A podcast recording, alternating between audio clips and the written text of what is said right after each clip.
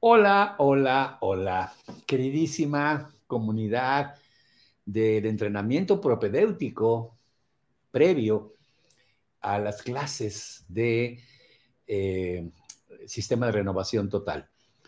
Estamos en la clase 7 y hoy, el día de hoy, te voy a hablar de coaching y PNL, porque uno de los temas que se ven en sistema de renovación total y en las clases va a ser, un día voy a hablar de coaching, una clase como de dos horas. Sin embargo, me es muy importante que ya lleves bases para que eh, no te pierdas. Nos decían mucho los alumnos, híjole, es que es muy complejo, muy intenso, muy profundo lo que enseñó, me faltó bases. Y el día de hoy nos toca en esta séptima clase, ¿qué es esto del coaching con PNL? Primero, ¿qué es el coaching? Y luego, ¿qué es el coaching con PNL? ¿Qué te parece si empezamos por definir lo que es el coaching? La definición del coaching es el arte de trabajar con los demás y lograr que ellos obtengan resultados fuera de lo común por encima del promedio. Cuando hablamos de trabajar con los demás, es trabajar con un cliente que en el argot, en el argot de coaching se le llama coachee. El, coach es la persona que hace el coaching y el cliente se llama coachee coach y coachee. Entonces trabajamos con un cliente que se llama coachee. No es un paciente porque no está enfermo, no es algo terapéutico. Entonces este cliente llamado coachee necesita lograr cosas por encima del promedio. ¿A qué me refiero? Si es un vendedor y aumenta sus ventas un 30, un 40, un 50%, no es coaching. Es un modelo de ventas, puede ser un entrenamiento de ventas. Si aumenta sus ventas 200, 300, 400, 500 y hasta 600%, ese es coaching. Coaching es muy por encima del promedio, mucho, muy encima. Es decir, no es mejorar un 20, un 30, un 40, un 50, no, no, no. Por bajito 200, 300, 500, 600% tus ventas. Entonces, fíjate la definición nuevamente, el arte de trabajar con los demás y lograr que ellos obtenga resultados fuera de lo común, por encima del promedio, no un 20, no un 30, no un 40, ni siquiera un 50, que es muy bueno, 50 adicional. Esa es la definición de coaching. Y hay tres tipos de coaching, amigo, amiga. Tres. Eh, manejados por la Federación Internacional de Coaching, está el coaching empresarial, el coaching eh, personal y el coaching ejecutivo. Claro que, por ejemplo, en el personal hay derivaciones. Coaching ontológico, coaching de vida y carrera, coaching de lo que tú quieras, eh, personal, ¿ok? Sin embargo, esta parte lo vamos a ir desarrollando. Eh, manejamos tres básicos. Coaching personal, coaching de empresa y coaching ejecutivo. Puede que en el empresarial haya empresas tal, empresas tal, coaching de empresas de la construcción, coaching, sí, pero sigue estando en el, en el rubro de eh, coaching empresarial. Igual en el caso de em, eh, personal, puedes trabajar vida y carrera, coaching ontológico, existencial, coaching para divorcio, eh, coaching para pérdida de un familiar, pero todos esos se encajan en coaching personal. Y el coaching ejecutivo se le da a los ejecutivos, que es diferente a empresarial, porque puede ser el gerente de una empresa. En el coaching empresarial se trabaja la empresa, en el coaching ejecutivo se trabaja a él para el estrés, para la presión que tiene eh, por ser el ejecutivo, no duerme, tiene gastritis, tiene colitis. Ese es el coaching ejecutivo. Vamos a empezar por el coaching personal. El coaching personal, como te decía, puede ser eh, un divorcio, por ejemplo, y se hace muy bien el coaching para evitar que se despedace el, las parejas por el dinero, por los bienes y terminen como enemigos y los hijos afectados. Puede ser un duelo, quedó viuda, quedó viudo, se trabaja el duelo. Puede ser el matrimonio, queremos casarnos y queremos un coaching para que nuestro matrimonio eh, sea excelente. Muy bien. Puede ser vida y carrera. Oye, yo necesito desarrollar mi carrera y quiero ganar más. Ese es el coaching de vida y carrera. Hay un coaching ontológico donde la persona dice, tengo 50 años, estoy bien económicamente, mi familia bien, pero ahora estoy con una pérdida de sentido. Quiero encontrar el sentido de mi vida. Ándale, ese es coaching personal.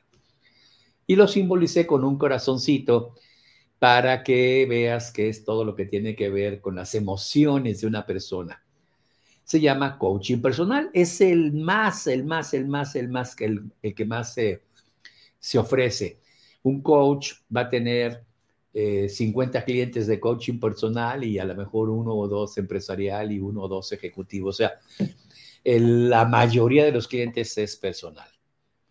Luego viene el coaching empresarial que se aplica a la empresa, no al ejecutivo o al gerente de la empresa, a la empresa, aspectos de la empresa, aspectos del negocio, aspectos para que la empresa venda más, se posesione, eh, logre una meta empresarial que quieren lograr en el año. Ese es el coaching empresarial.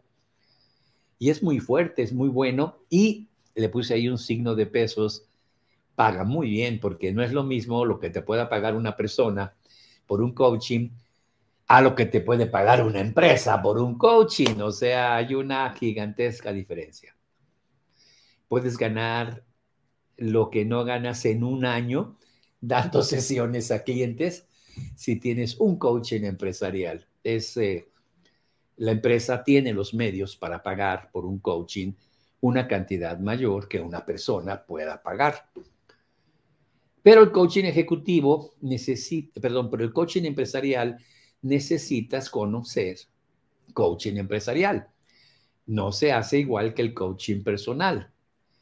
Nosotros tenemos un entrenamiento que se llama Master Coach de Negocios. Es donde te enseñamos todo esto. Y luego viene finalmente el coaching ejecutivo, que como puedes ver ahí, el ejecutivo está todo estresado, bajo presión tremenda, no duerme, no come, tiene gastritis, estreñimiento, tiene migrañas, eh, peleas con la pareja, no tiene tiempo de atender a los hijos. Su vida está bajo un estrés tremendo, como puedes ver en esta imagen. Gana mucho dinero, pero todos los meses su empleo depende de que logre resultados y si no, se va. Un ejemplo es un entrenador de fútbol, es un coaching ejecutivo. Pierde tres, cuatro partidos, adiós. Entonces está sometido a muchísima presión y ahí se le da un coaching ejecutivo, aunque es un es un coaching deportivo, pero es ejecutivo porque él es, para quitarle la presión, para quitarle el estrés, para que pueda dormir, para que pueda digerir bien sus alimentos, para que no tenga estreñimiento, para que no le suba eh, la presión arterial, para que no se infarte, para que me entiendas. O sea, es para él. Y muchas empresas contratan el coaching empresarial y el coaching ejecutivo se lo pagan a sus a sus gerentes, a sus ejecutivos precisamente. En síntesis, estos son los tres que maneja la Federación Internacional de Coaching. ¿Cómo funciona este asunto del coaching?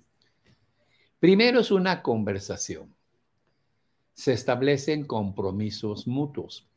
Se establece una disposición hacia el logro y se asignan tareas y se retroalimenta cómo vas en las tareas.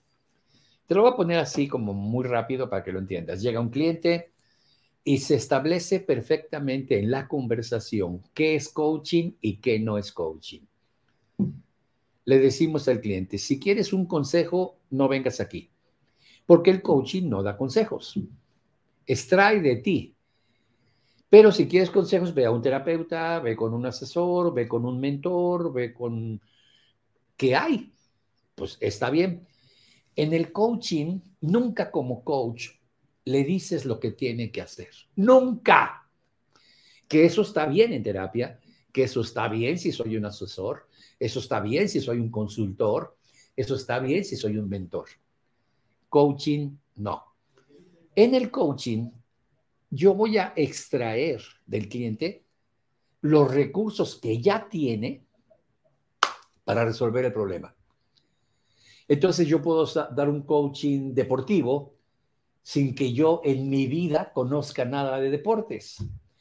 Yo he tenido equipos de fútbol, eh, jugadores profesionales, jugadores olímpicos, sin saber yo absolutamente nada de técnicas deportivas, de técnicas de cómo correr, de cómo jugar. No, yo no soy experto, pero él sí. Y voy a extraer de él eso que necesita.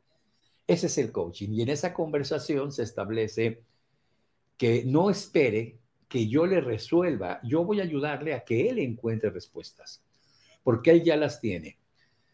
En programación neurolingüística se maneja un concepto que dice que todos los recursos que necesitas para hacer un cambio, todos los recursos que necesitas para hacer un cambio están en tu interior. Solo hay que elicitarlos. Ese es el nombre eh, de coaching, elicitar, que sería como extraer, sacar del interior, pero es un término muy de coaching, elicitar, sacar del cliente los recursos. yo voy a dar un coaching ejecutivo, voy a dar un coaching empresarial a un gerente de ventas y yo nunca he vendido. No me importa, pero él sí.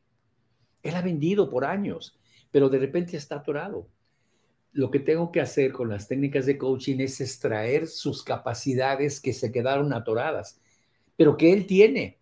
Yo no se las tengo que enseñar ni dar ni nada. Es una cosa maravillosa el coaching porque yo he trabajado con, eh, gente muy especializada en lo que yo no tengo ni la más remota idea y los resultados han sido espectaculares porque lo saqué esos recursos del interior de la persona. Esa es la conversación. Compromisos mutuos, como ves en la filmina, es la segunda cosa que se hace. ¿Qué significa compromisos mutuos? Vas a tener sesiones y tienes que estar a tiempo y cumplir. Te voy a asignar tareas, tienes que hacerlas. Estamos de acuerdo en ese compromiso porque en cuanto falles, suspendo el coaching. Y otro compromiso que se establece en el coaching es que van a ser seis sesiones, diez sesiones, y primero pagas las diez. No es voy pagando como las tomo. Pagas las seis, las cinco, las diez por adelantado. El coaching se paga por adelantado. No porque, no porque sea una cosa comercial o, o este, abusiva. No, es porque si el cliente deja de venir, pierde dinero y hemos encontrado que eh, eso le hace asistir siempre. Yo he sido terapeuta por 30 años y muchos clientes a la tercera, cuarta sesión que van pagando por sesión dejan de asistir. Pero si, si cobras las seis sesiones, ya no, no deja de asistir porque pierde dinero. Para eso se hace, no por ventaja comercial o por asegurar mi dinero en el bolsillo. No. Luego tenemos disposición para el logro. Necesito que te enfoques y que tengas disposición a que vas a hacer todo lo que te asigne, todo lo que te diga para que lo logres. Y si te digo que te tienes que levantar a las 5 de la mañana, te levantas a las 5 de la mañana. Y esto no es broma, ¿eh? Por lo menos dos semanas lo levanto a las 5 de la mañana en un proceso de coaching. Este se llama la hora de la victoria. Y por lo menos un mes, dos meses, lo puedo tener levantándose a las 5 de la mañana. Y ahí puede decir, ah, no, no, bueno, que te vaya bien. Busca otro asesor, busca un terapeuta, busca lo que quieras, yo no. Y nada más que la respuesta, no la respuesta, los resultados, acá te dije 600. Con un asesor, con un consultor, con un terapeuta, podrá ser 50, 60% de mejoría. Porque te va a decir lo que tienes que hacer. Y luego vienen las tareas, se asignan tareas como te decía, le puedo decir, te levantas en la mañana, necesito que hagas algo físico, 30 minutos, luego 30 minutos de, de 20 minutos de ejercicio, 20 minutos de meditación y esta lectura, 20 minutos. Por decir algo, no tareas. Quiero que lleves un récord de esto, que tomes nota de aquello.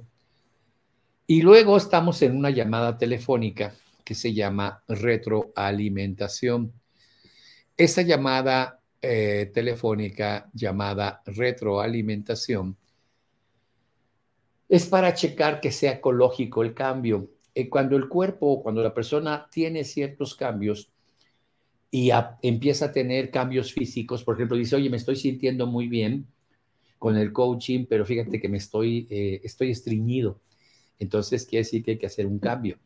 Oye, fíjate que me siento muy bien con el coaching, pero eh, padecí insomnio anoche y antenoche. Hay que hacer un cambio. Se ajusta, se arregla así, ¿eh? Pero para eso necesito que me digas cómo vas.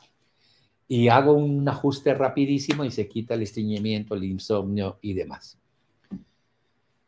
Fíjate en esta filmina. Dice así, el coach ve a su cliente, coachee, como una posibilidad. Esto significa que lo ve como esa persona que el otro solamente se puede describir en sus sueños como en sus sueños más eh, maravillosos le gustaría ser. No lo toma por lo que es, sino por lo que imagina que quiere ser. Como coach, tú no te importa el desempeño pasado. No me importa lo que ha hecho hasta ahora. No me importa lo que ha logrado hasta ahora. Vamos a enfocarnos en, lo, en, ese, en esa cosa que solamente en tus sueños más atrevidos te imaginas que podrías hacer. Y ese es el coaching. Hay un principio que dice, no podemos manejar el viento. Efectivamente, el viento eh, es, eh, dice, pero te voy, a leer primero, luego te lo explico. No podemos manejar el viento, pero sí podemos eh, dirigir nuestras velas, hablando de un velero, para que sople el viento que sople, eh, podamos llegar a donde queramos.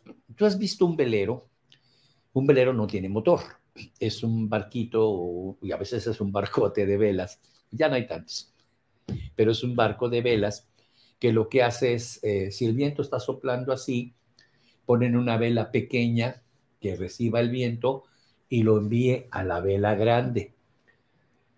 Si el, si el viento sopla de acá, le dan vuelta a esta vela, es una vela como eh, larga, más, más, menos ancha, y la ponen de manera que llegue el viento y lo desvíe a la vela principal, que es la que hace que empuje el barco desde el mástil.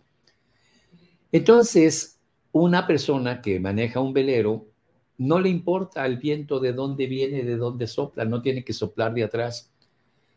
E incluso si sopla del frente, tiene manejo para enviar ese aire atrás. Entonces, en un velero no, importa eh, eh, el, viento de donde sople. Siempre lo vamos a manejar como queramos. Siempre.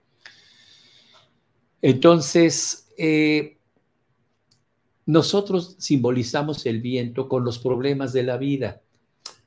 Sopla el viento de una crisis económica, sopla el viento de una recesión económica, sopla el viento de que el precio del petróleo se cayó, sopla el viento de que eh, hay una guerra y la economía se deprime. No depende de mí. ¿Yo qué culpa tengo que suba el petróleo o baje el petróleo? ¿Yo qué culpa tengo de que esté una guerra o no?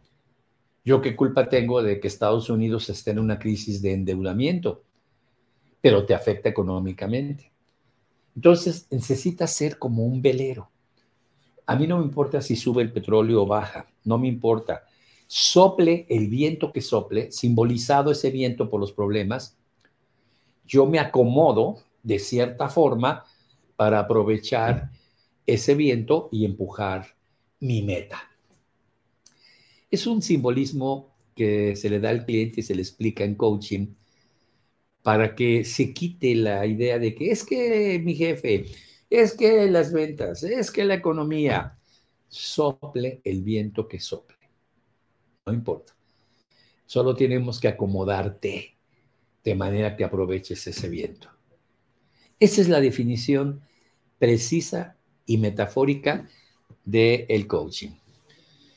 Ahora la pregunta es, ¿cuándo tú necesitas buscar un coach? tú necesitas buscar un coach siempre que quieras algo que está fuera de tu, de tu paradigma, de tu norma. Esto significa cada vez que quieras lograr algo que nunca has logrado hasta ahora. Cuando quieras recuperar tu nivel de ventas que tuviste hace seis meses, no necesitas un coach. Pero cuando quieras triplicar, cuatriplicar tu mejor momento de ventas, ahí necesitas un coach. Cuando quieras hacer algo que está muy por encima de tu promedio, ese es el momento en que necesitas un coach. Como puedes ver, un coach es una persona que te sirve o te asiste para que eh, obtengas un resultado que no venga de la deriva, sino de una elección. Y no, no creo que, yo te puedo decir, he sido terapeuta, he sido eh, asesor, mentor, he sido, eh, he sido gente que apoya a un proyecto y me ponen de asesor, consultor, mentor pero el papel que más disfruto es ser coach. Ay, no, es una belleza, belleza ser coach. Es mucho más hermoso y es toda una experiencia como un parto, ver salir de la persona todos los recursos que necesita, como un bebé sale de la mamá. Es una experiencia increíble que como coach te llena de satisfacción, te enorgullece, eh, una persona llega eh, con una eh, crisis, una quiebra, una situación de haber quebrado una empresa muy tronada y ver que saca sus recursos y se levanta, es algo que no puedes imaginar. No, no te lo puedo más que decir, hazlo. Entonces, resumiendo en qué consiste el coaching, el coaching es eh, consiste en generar una relación en la cual el coach asistirá a otra persona llamada coachee para lograr lo que por sí mismo no ha conseguido. ¿Y cuáles serían eh, los principios en los que se apoya en el coaching? Fíjate bien, aquí vamos a entrar a principios se centra en la posibilidad del futuro, no en los errores del pasado ni el rendimiento actual. Te decía que el coaching no me importa lo que has hecho, no me importan tus éxitos del pasado, me importa qué quieres lograr ahora. Se centra en obtener lo mejor de las personas. El coaching cree en el potencial de una persona para hacer un cambio. El coaching te ayuda a eliminar las creencias limitantes. El coaching se realiza en base a una relación de confianza y confidencialidad. Y el cliente, el coachee, no aprende del coach, porque el coach no le dice nada, sino aprende de sí mismo, estimulado por el coach. Y una de las cosas que les decimos mucho a los coaches es, no quieras transferir tu experiencia, tus mira, una vez a mí me pasó esto, yo te recomiendo aquello. No, no, no, silencio. Y el coaching empezó a tener un éxito muy fuerte en los últimos años. Ha tenido mucho, seguramente has escuchado que cualquiera es coach, que no entiende lo que es coach. ¿eh? Tú ves programas de televisión, soy coach, mentiroso, ni idea tienes de lo que es ser coach. Confunden ser mentor con ser coach. Eres un mentor, eres una persona, eh, eh, por ejemplo, hay programas de, concursos de cantantes y hay coaches que son cantantes, no tienen idea de cómo extraer del cliente, pero tienen mucho conocimiento. Entonces son cantantes y pueden ser mentores, pueden ser asesores, pueden ser em, eh, casi terapeutas, pero no son coaches el coach tiene una metodología que absolutamente todos esos artistas ignoran. Pero entiendo que le ponen coach como un nombre que es mentor, asesor, la persona que te puede em, eh, guiar a que tengas éxito como cantante, porque ellos ya lo lograron. Pero eso no es coach. porque ellos no tienen idea lo que es ser un coach. Para que compares, ¿no?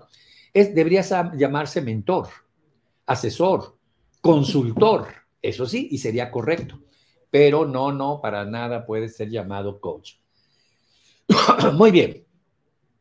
Y surge aquí una posibilidad que a mí me llevó, híjole, como cinco años. Yo, yo estaba trabajando en ese momento con John Grinder, co-creador de la PNL, y estábamos impartiendo por todo el mundo el practitioner, el máster, todos los, los, grados, el entrenador, el conferencista, etc.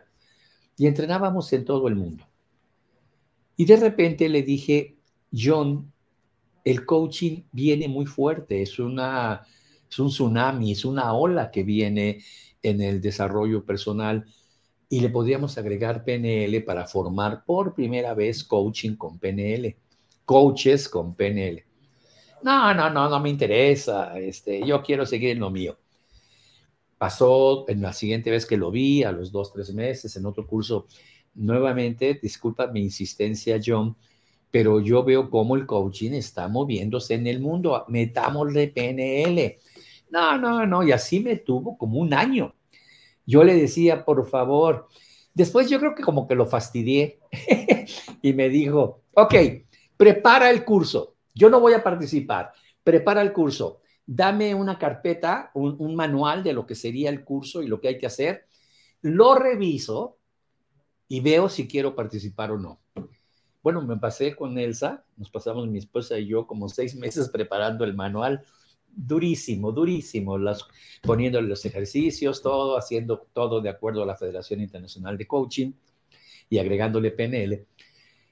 Nos vimos, híjole, no me acuerdo dónde fue, si en Argentina, en Perú, y le dije, aquí está la carpeta. Dice, ok, la veo más tarde.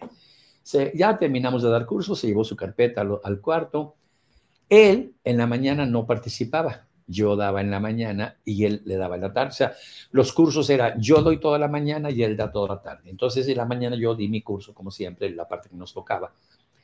Pero antes de bajar, nos juntamos a comer, antes de que empezara a las cuatro, me dice, está buenísimo esto, me encantó tu trabajo, el trabajo tuyo y de Elsa, está muy bueno, hagámoslo. Y por primera vez, por primera vez dimos en Guadalajara, México, la, en 12 días, la primera certificación internacional en coaching con PNL, para formarte como coach con PNL. Y lo que nos dimos cuenta, y lo dijo John y lo ha dicho siempre cuando damos estos cursos, sin PNL, el coach tarda 100 veces más en lograr el resultado. Con PNL tarda 100 veces menos porque incorporas al inconsciente y a las técnicas de PNL. Y entonces empezamos, como dicen acá en México, a romperla. Empezamos, nos pedían los cursos de el coaching con PNL en Europa, en Centroamérica, en Sudamérica, en México. Fue verdaderamente boom, un crecimiento explosivo. Así que déjame platicarte del coaching con PNL.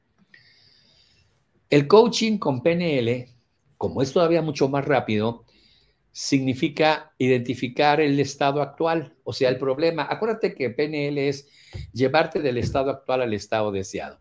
Entonces, el coaching con PNL, como ves ahí, identifica el estado actual, identifica la meta o estado deseado, identifica los recursos que tiene para lograr la meta y identifica el resultado y la verificación ecológica de la meta para darle esos recursos que necesita.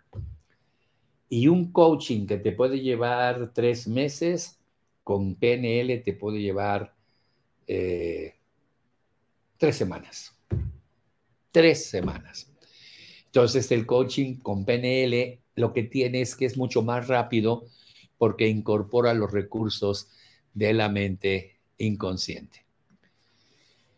Entonces, un coach que maneja programación neurolingüística sabe que la persona tiene en su interior ya los recursos que requiere para efectuar los cambios y esos recursos se encuentran en su propia experiencia personal. y vamos a extraerlos de ahí con las técnicas que hemos hecho históricamente desde siempre. Cuando nosotros trabajamos una fobia y trabajamos la garantía de que en 15 minutos se le quita la fobia, ponemos al cliente a que vea, a que esté, se llama asociarse, que cierre sus ojos y que se imagine que está ante la presencia de lo que le genera la fobia, que lo vea, lo sienta y lo oiga. Puede ser arañas, se imagina que está frente a arañas. Si es elevador, fobia a los elevadores, se imagina que está en un elevador. Si es fobia a la altura, se imagina que está a la altura. Y tú como, como gente de PNL le dices ve, siente, oye, para que se asocie.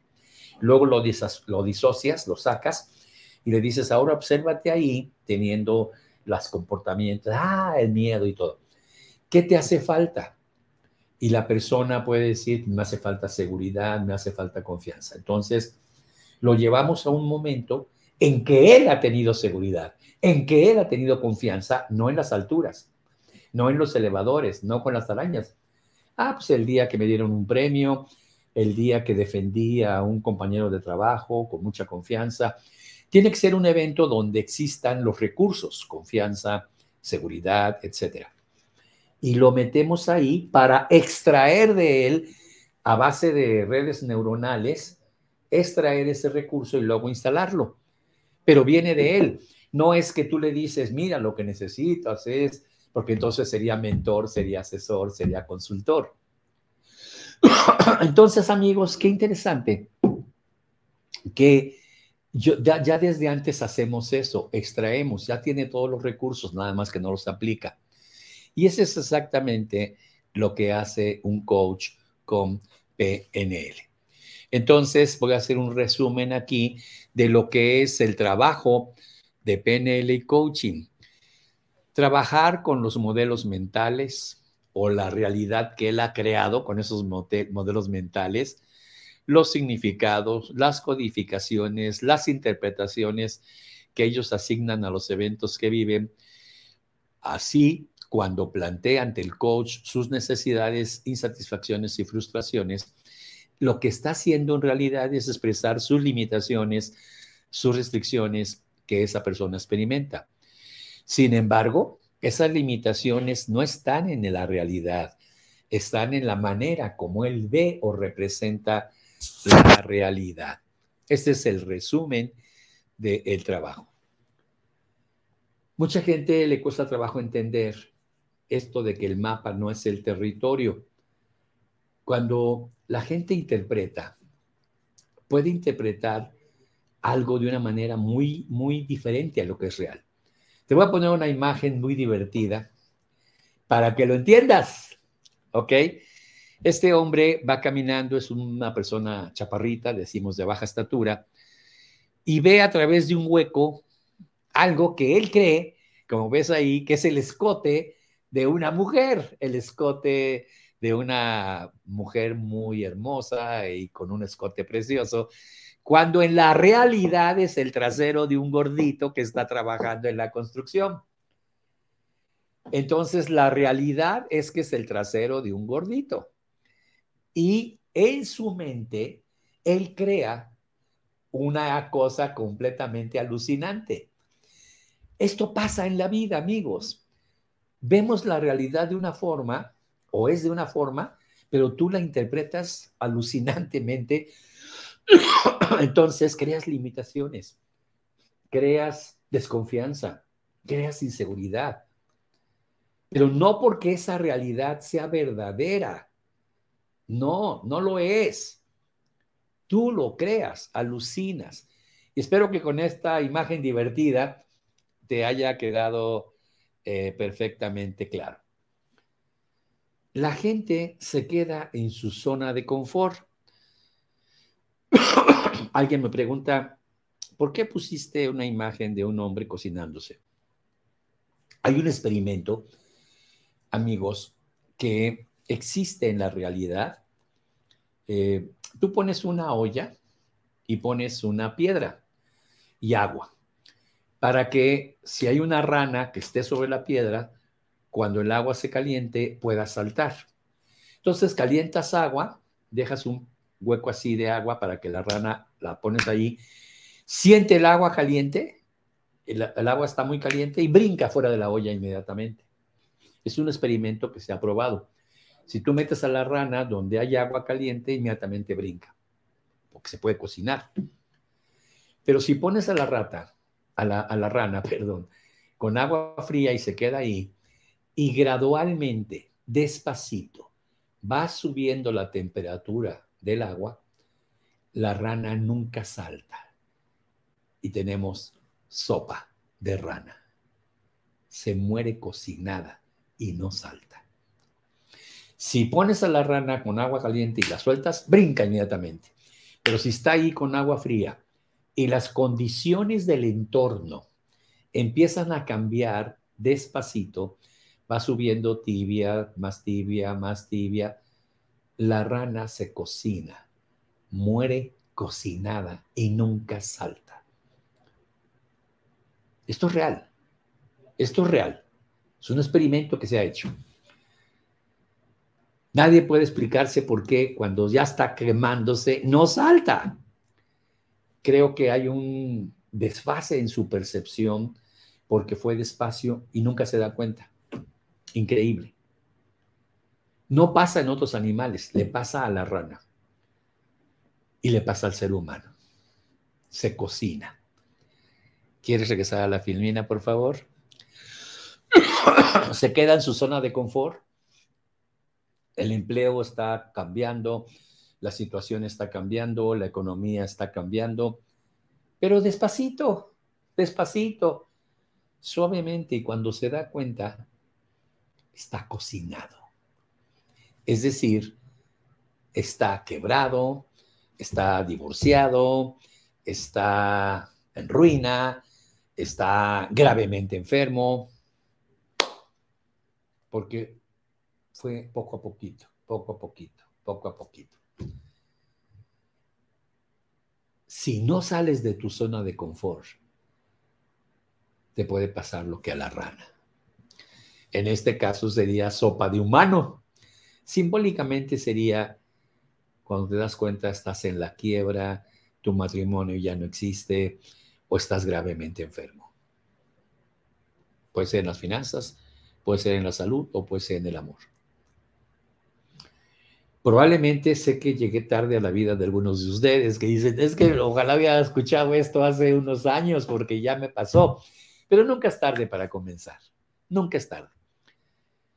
Los seres humanos, en esta imagen que te voy a presentar, cargamos nuestros traumas, cargamos nuestros programas, cargamos toda nuestra historia como si fuera una caja fuerte que vamos transportando ahí. Eh, poco a poco, me das la filmina que sigue, esta. Cargamos nuestros programas, cargamos todo esto y no lo soltamos. Y sin embargo, eh, vamos cargando esto en la vida. Así que, como resumen de este video, te quiero decir lo que para programación neurolingüística es el éxito. No es dinero, no es fama, puede ser dinero y fama, pero no ese es el punto. Éxito es ser la persona que quieres ser. Éxito es ser la persona que quieres ser. En una ocasión le preguntaron a Facundo Cabral en un concierto en Estados Unidos, un periodista le dijo, ¿qué voz tan fuerte tiene usted? Una voz muy fuerte. ¿Qué canciones tan hermosas? ¿Y qué cosas tan bonitas dice usted de Dios? Pero hay una cosa que usted no dice de Dios. Le pregunta Facundo, ¿cuál? Que Dios no es justo. Facundo se sorprende y dice, ¿cómo que Dios no es justo? Dios es justo. Pongan un ejemplo de que Dios no es justo. Y el periodista le dice, usted es el ejemplo. Si Dios fuera justo con su voz, con sus hermosas canciones, usted debería tener tanto éxito como Julio Iglesias. En ese momento Julio Iglesias estaba en su momento culminante. Usted debería tener tanta fama, tanto prestigio, llenar estadios como Julio Iglesias. Facundo se echó a reír le dio mucha risa y dice, qué curioso que tome el, periodista un criterio de éxito, Julio Iglesias.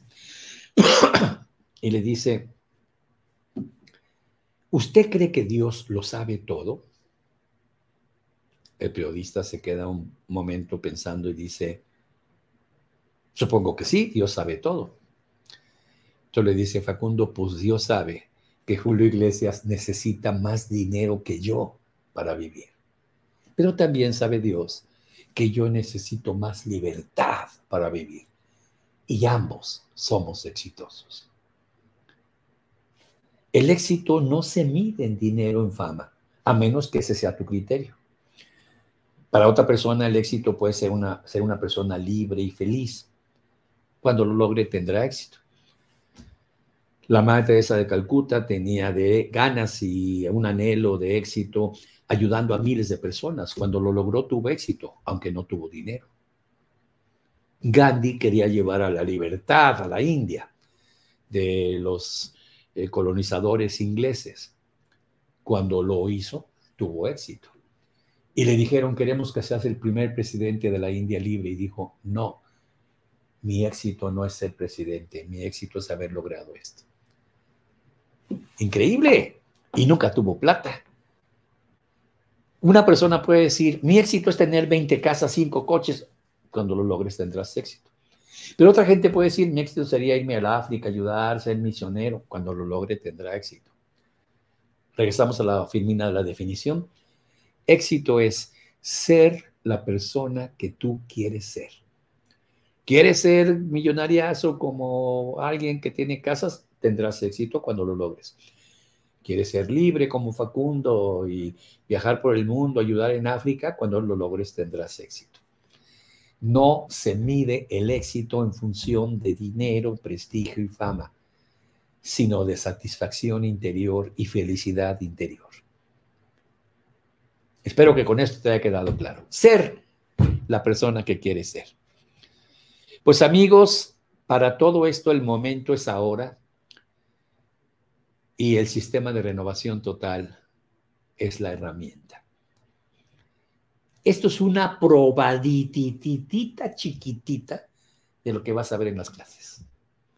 Así que es solamente que vayas entendiendo un poco para que en la clase cuando empiece pa, pa, digas, sí, ya lo entiendo. Lo entiendo porque ya tomé las clases eh, previas, lo llamado el propedéutico, que es el que estás tomando.